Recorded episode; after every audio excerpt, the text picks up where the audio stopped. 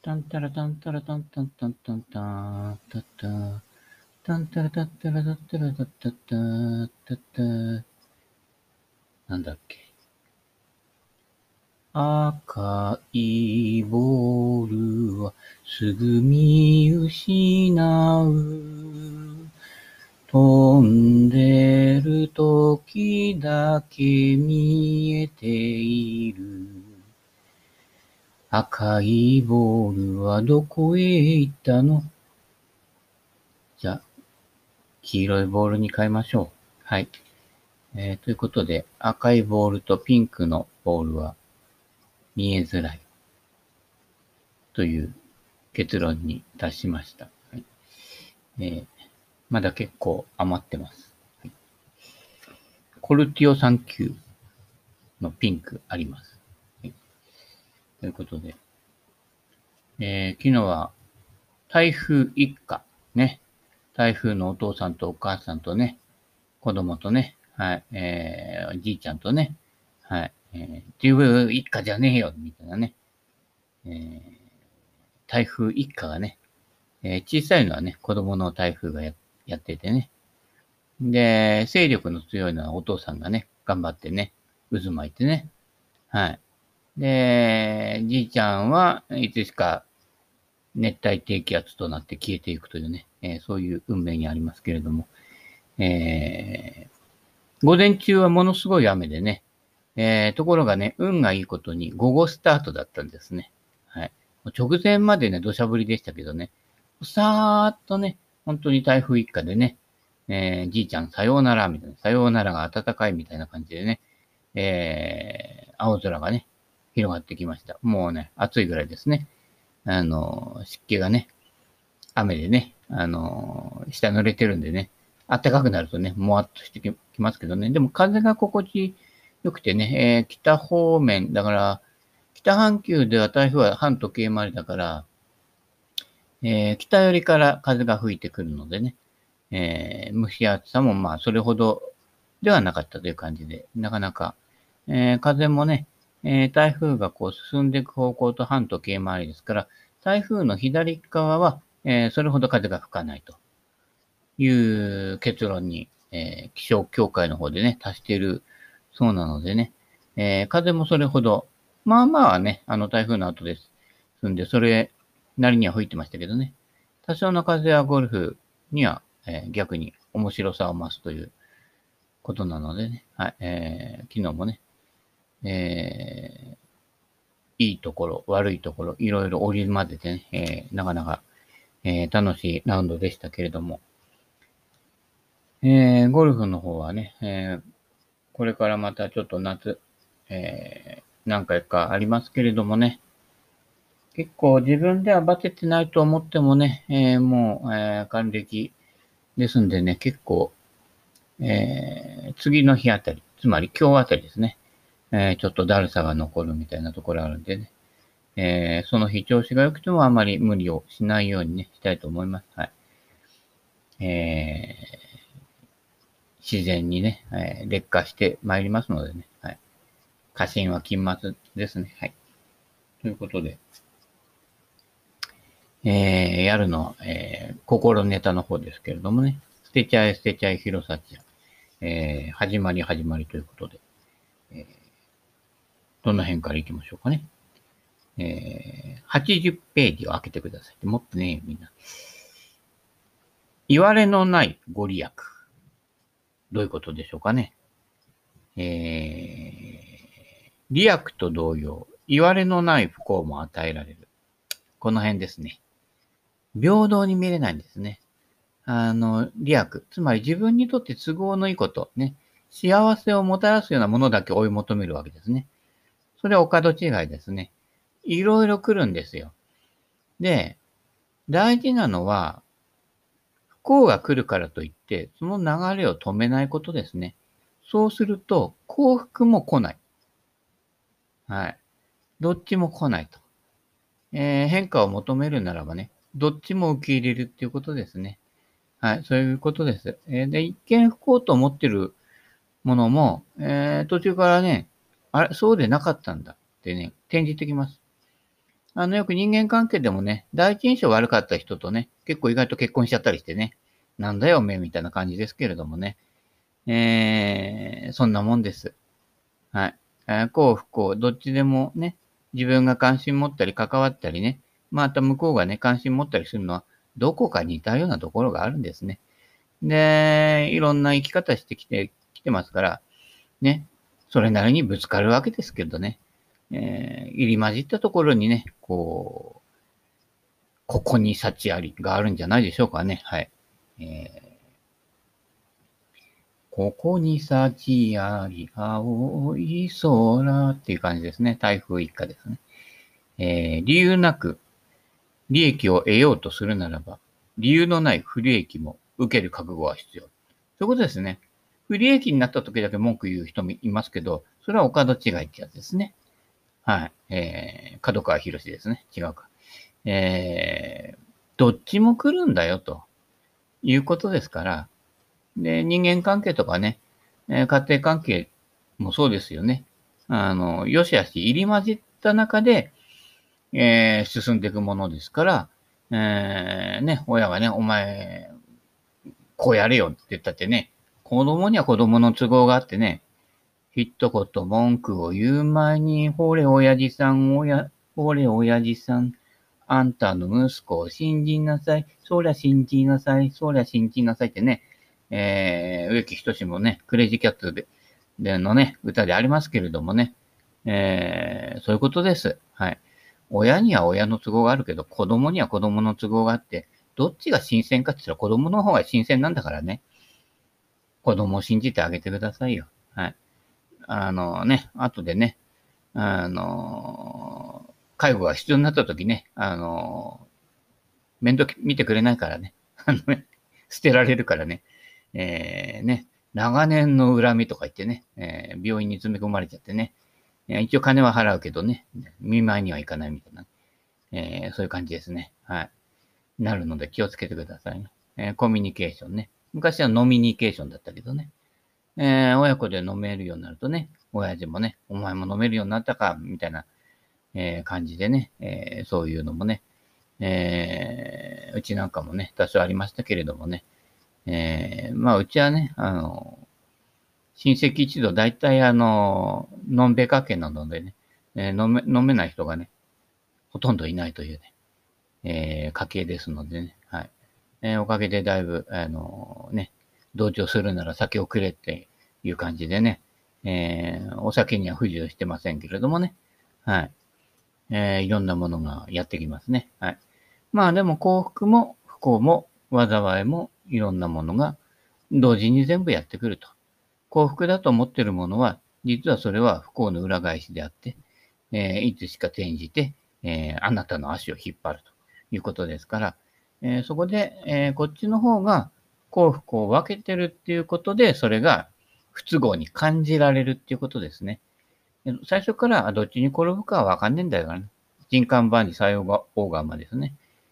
分かんねえんだから、とりあえず受け入れてみよう。ね。えー、現状否定しないと。現状否定からは何も生まれないと。だからダメ出しするやつは、お前がダメだっていうことですね。現在の中にダメを見出す人っていうのは、向上するようで、向上しないというのは、えー、自分にとって都合のいいものだけ良しとして、都合の悪いものはダメとして切り落としていくわけですね。でも本当に大事なものはその切り落とされた方にあるということですね。そこが大事なサインなんですよ。自分を教えてくれる大事なサインがそこにあって、なんだあいつ気に入らねえなって思ってるのは、実はあなたの姿のどこかを感じ取っていて、相手がそれに反応するということがね、自分では自覚してないものを相手が感じ取ってくれているっていう。つまりだから不平不満とか文句言ってくれる人っていうのはありがたい存在なんですよね。はい。そこで、あ、こっちの方にも何かあるんだなっていうことに気がつけば、じゃあ相手の方には何があるんだろうという、そこで対等っていうものがあるんですけど、どうもあの人っていうのは小手先でね、戦ったりとかね、あるいは依存もそうです。依存ストーカーもべったりのようで、実は小手先なんですね。相手のことはよく知らないんですよ。ましてや自分がね、ストーカーになったりとかね、例えば詐欺師になっちゃったりとかね、する理由がわからないと。要は自分をよく知らないからですよね。えー、詐欺師の最大の詐欺は、詐欺は自分がなんで詐欺師になったかっていうことに気がついていないってことですね。これが最大の詐欺なんで、その詐欺に気がつかないうちはね、えー、いいように使われちゃってね、あの、出し子で終わるというね、えー、そういうことになっておりますね。はい。えー、まあ、人生に疑問を感じたらね、あの、その辺で流れを変えてね、えー、今自然とそうなってね、やってるような感じが、本当は自然なのかなっていうことですね。えー、どこか矛盾がないかと。そういうことに気がついていくと、新たな展開が生まれてくると、えー、なってるようです。はい。次。神頼み。ね。えー、トイレでね、トイレットペーパーがね、なくなっちゃってね。神頼みみたいなね。多いなんてね、呼んだりしてね。えー、神頼み。請求書的ではなく、領収書的祈り。つまり、ちょうだいちょうだい。ご利益ちょうだい。ね。あそこはパワースポットだから行ってみよう。みたいなね。えー、やってると請求書型のね、えー、要はね、お頼み申しますと。ね。私を助けてちょうだいね、みたいな感じになっちゃうわけです。そうじゃなくて、いただいてるっていうことに気がつくということね。はい。当たり前に食ってる飯。ね。昔はね、戦後ね、あの、うちの親なんかもそうだけどね、あの、満員のね、買い出し列車でね、本当にあのね、昔のね、インドか中国か忘れたけどね、映像かなんかで、もう、列車の外にはみ出してこうね、えー、しがみついてね、日本でもそうですよ。あの、蒸気機関車の先頭のところのに、もう何人も乗ってね、あの、買い出しに行ってるね、えー、戦後のね、えー、映像なんかも残ってますけれどもね、えー、そういうもんです。えー、すごかったんです。はい。まあ、俺はね、その後、えー、十数年後に生まれてるわけですけれどもね、親の世代とかはね、えー、何の話だっけ？あ、違う。領収書的、えー、当たり前と思うなよということね。おまんまだって普通に食えてることが実はありがたいっていうことですよ。はい。あのね、土曜の牛の日にね、うなぎ食えなくたっていいんですよ。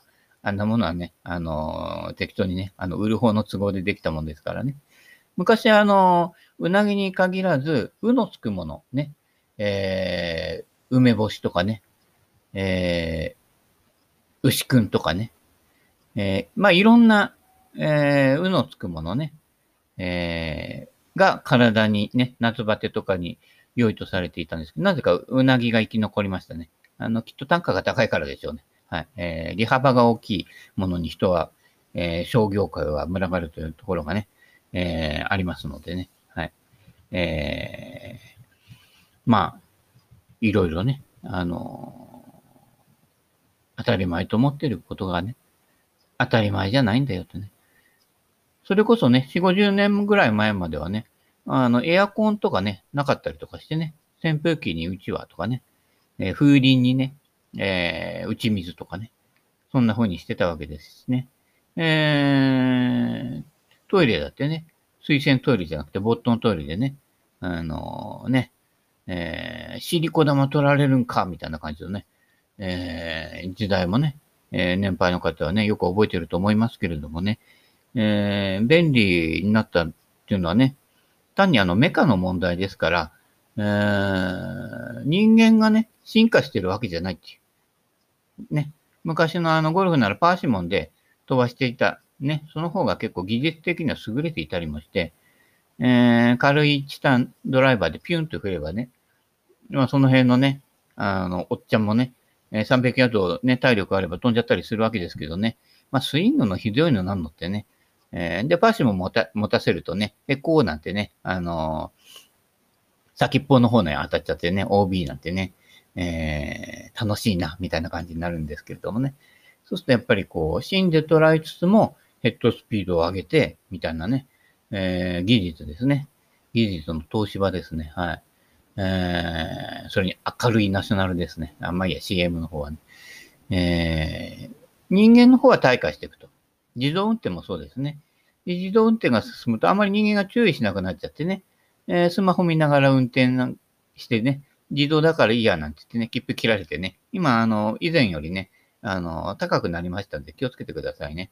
えー、結構見てるとね、スマホ運転中にね、見てる方ね、多いです。危ないです。一瞬の隙にね、事故っていうのはね、えー、やってきますのでね、はい。えー、便利が不便になるときとかね、えー、注意1秒、怪我一生ね、えー、自分が怪我するならね、まだいいけどね、えー、人様にね、えー、被害を与えるようなことがあってはね、ならないということでね、あの、飛ばし屋さんでね、えー、でもゴルフが下手な方っていうのは、えー、ドライバーあんまり使わないでください。アイアンで打ったって、えー、ボギーペースでは回れます。はい。えー、9番円で回っても、だいたいダブペースは切れます。あの、そこそこやってればね。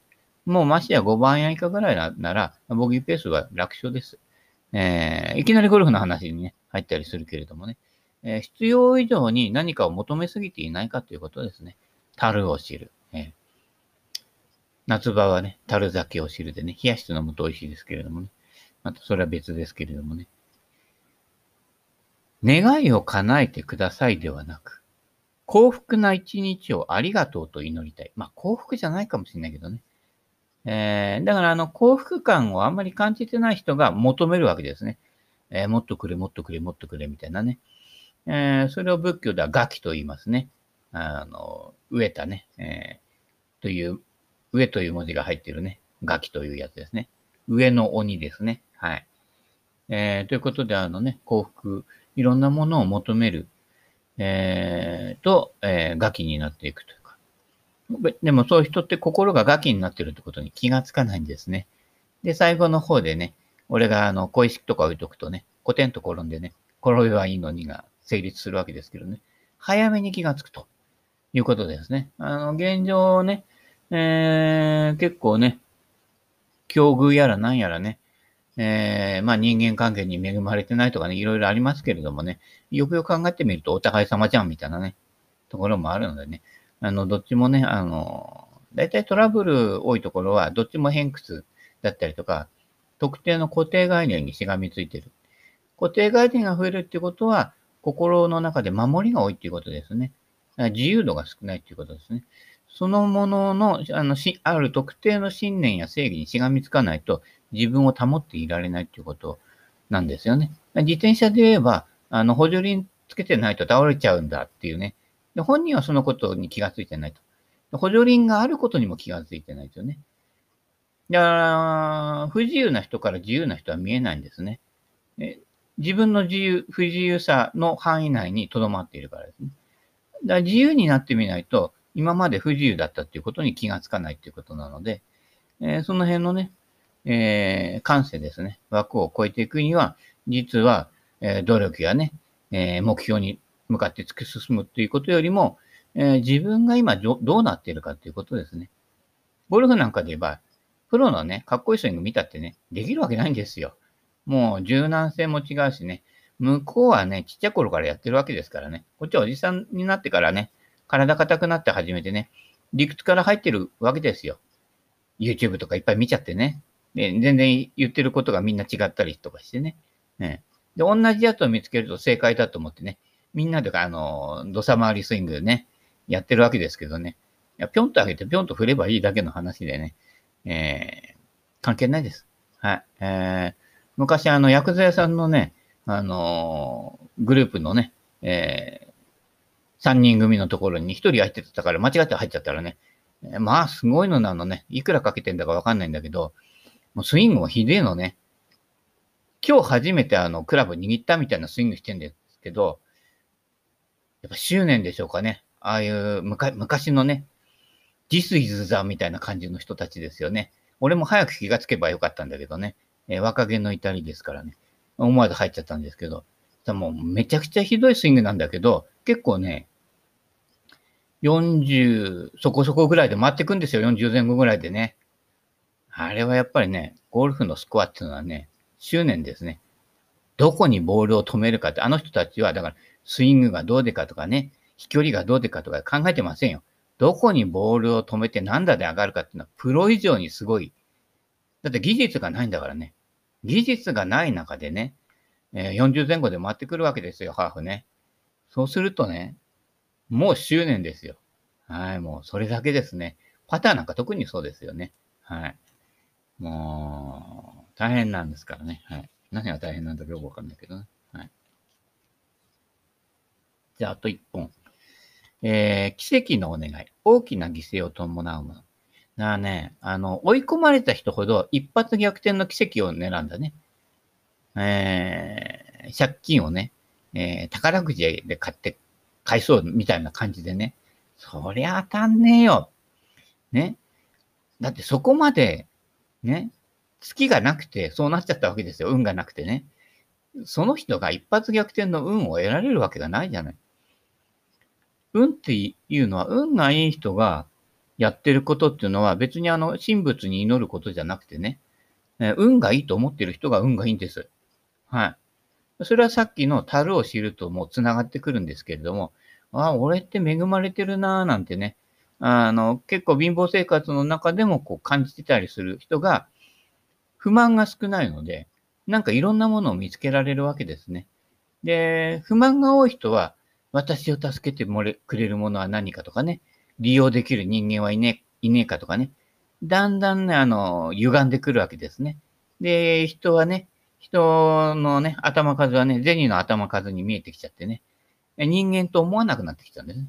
もうそうするとガキに入られちゃってね、えー、表意、ヒューイルイスじゃなくて、表意ルイスになっちゃってね、もう人相が険しくなっちゃって大変なんですよね。で、表裏使い分けちゃってね、えー、いい顔してね、じいちゃんばあちゃんに寄ってってね、えー、ところがね、えー、詐欺師だったりするわけですよね。はい。